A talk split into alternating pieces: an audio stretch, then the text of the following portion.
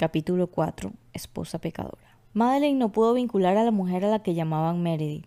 Desde que entró en la familia Crawford y conoció a Meredith, ella había sentido que esta última era una joven magnánima, alegre, amable y gentil. Sin embargo, ahora mismo estoy tan enojada. Perdí tanto tiempo y esfuerzo formando el plan perfecto y haciendo que Jeremy bebiera esa bebida drogada.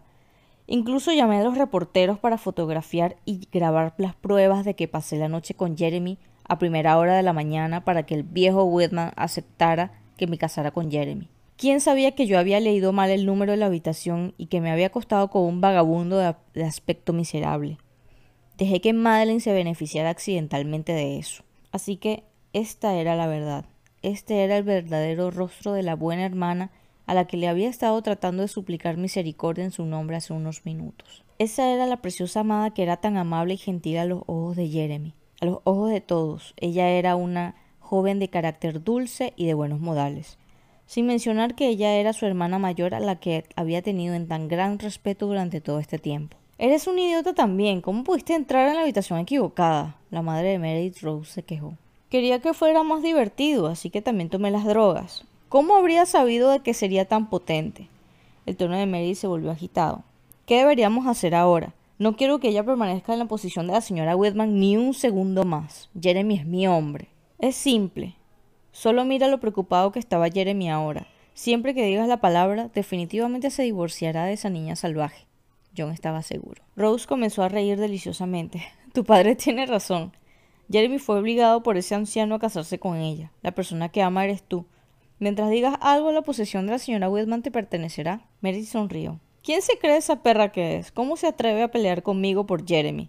Si su médula ósea no coincidiera con la mía, nunca se le habría permitido poner un pie en nuestra casa. ¿Sabes lo disgustada que me siento cada vez que tengo que llamarla a mi hermana? Al escuchar las palabras de Meredith, Madeline sintió que su visión comenzaba a oscurecerse. También podía sentir un escalofrío subiendo desde la planta de sus pies. Los Crawford no la habían adoptado por buenas intenciones, sino porque Meredith necesitaba su médula ósea. Durante los últimos cinco años, Meredith le había estado llamando a Madeline su hermana, simplemente como una demostración hipócrita de afecto. Siempre que ella no estaba, Madeline no era nada para ellos.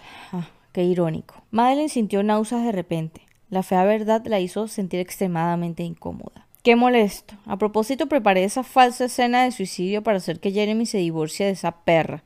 Sin embargo, antes de que tuviera la oportunidad de convencerlo, tuvo que irse a una reunión de emergencia se quejó Meredith molesta. El intento de suicidio de Meredith también había sido un montaje. Meredith había estado montando un espectáculo para Jeremy, para que se divorciara de Madeline lo antes posible. Madeline sintió que todo el asunto de repente se volvió ridículo.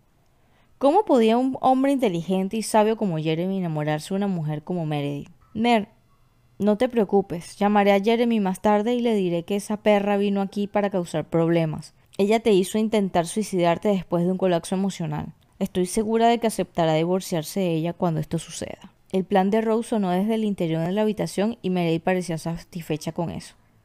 Mamá, eres tan inteligente. Vamos a hacer eso. La última esperanza de Madeline por su afecto se derrumbó en un abrir y cerrar de ojos. Ella se rió levemente y entró después de abrir la puerta sin dudarlo. Yo también creo que mientras yo esté viva la posición de la señora Whitman nunca será para ti, Meredith.